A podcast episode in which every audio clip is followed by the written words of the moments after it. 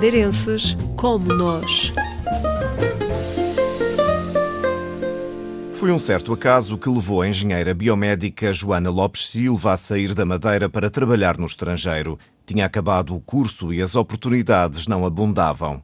Comecei a candidatar-me para Reino Unido, Alemanha, Suíça, inclusive, e foi quando me aceitaram na, na Suíça para um estágio de um ano. Foi quando então saí de Portugal, em janeiro de 2020.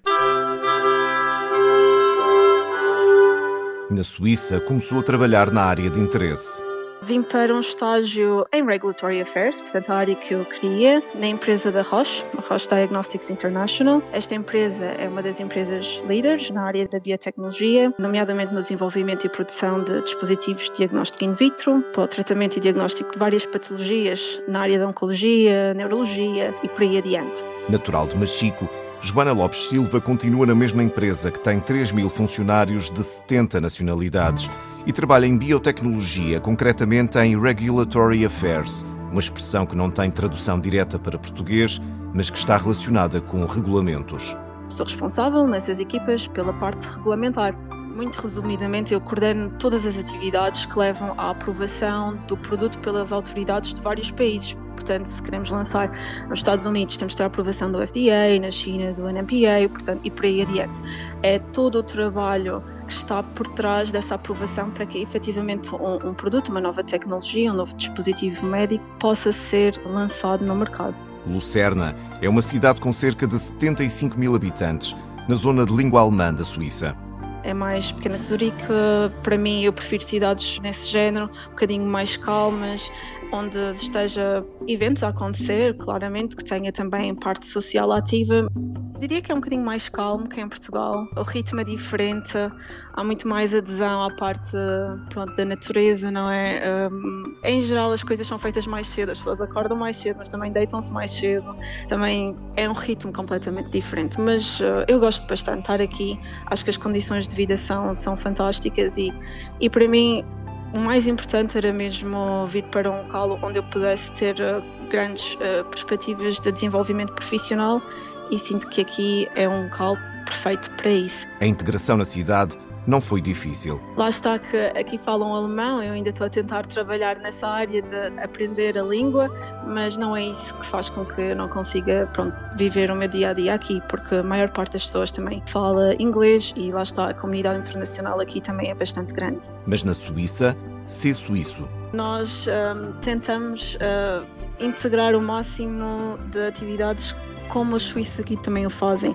Ou seja, aqui as pessoas são muito adeptas do outdoor, dos desportos na montanha, por exemplo. Então nós gostamos de ir para as montanhas, fazer caminhadas. Aqui também tem imensos lagos, honestamente, o facto também, sem ser aqui na Suíça, de estarmos rodeados de tantos países, faz com que também seja fácil termos pequenos escapes para outros sítios. Apesar de vivermos aqui, nem sempre estamos aqui, não é? Às vezes costumamos dizer que gostávamos de conhecer mais da Suíça do que o que realmente conhecemos, porque de facto há imensas possibilidades e não é só a passagem do tempo aqui, mas também nos países circundantes. Já aprendeu a esquiar? Ainda não. Ainda não. Acho que isso é um objetivo para este inverno, sim.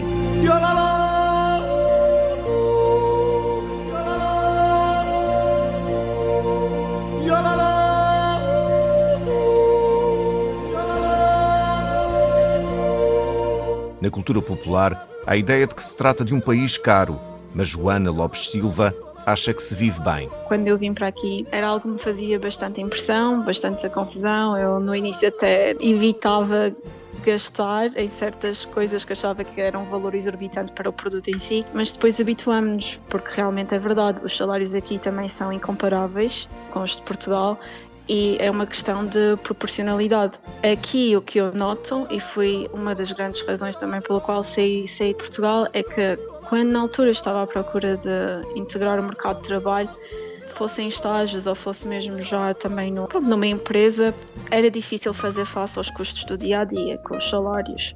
E aqui, quando vim para um estágio, não recebia muito como estagiária, mas dava para ter o meu próprio espaço, o meu próprio estúdio. E isso já em si diz muito. Por aqui também há portugueses. Conheci uma rapariga no meu trabalho, que ela também é da Madeira, mas honestamente fui a única madeirense que conheci até agora. a única. Há imensos portugueses aqui, há imensos portugueses, mas assim da Madeira fui a única pessoa que conheci até agora aqui. A Madeira regressa uma ou duas vezes por ano para matar saudades das pessoas e não só. Da comida, obviamente, da, da, gastronomia. Temos uma gastronomia bastante rica e aqui na Suíça, pronto, não é tão rica como, como é em Portugal, diria eu. E é das coisas que sinto mais falta, além, de, claro, do clima, o sol, o calor. Apesar daqui os verões também serem muito quentes, mas um, em regra geral o clima aí é muito melhor durante todo o ano. Acompanha a Madeira pela televisão e internet a ilha está sempre perto. Gostava de voltar sim, mas não consigo ainda estipular um, o horizonte temporal em que isso vai acontecer, mas gostava sim de voltar. Nem que seja numa fase de reforma, mas ainda não pus muito pensamento nisso. Sei que gostava de voltar um dia, mas não tenho nenhuma meta definida.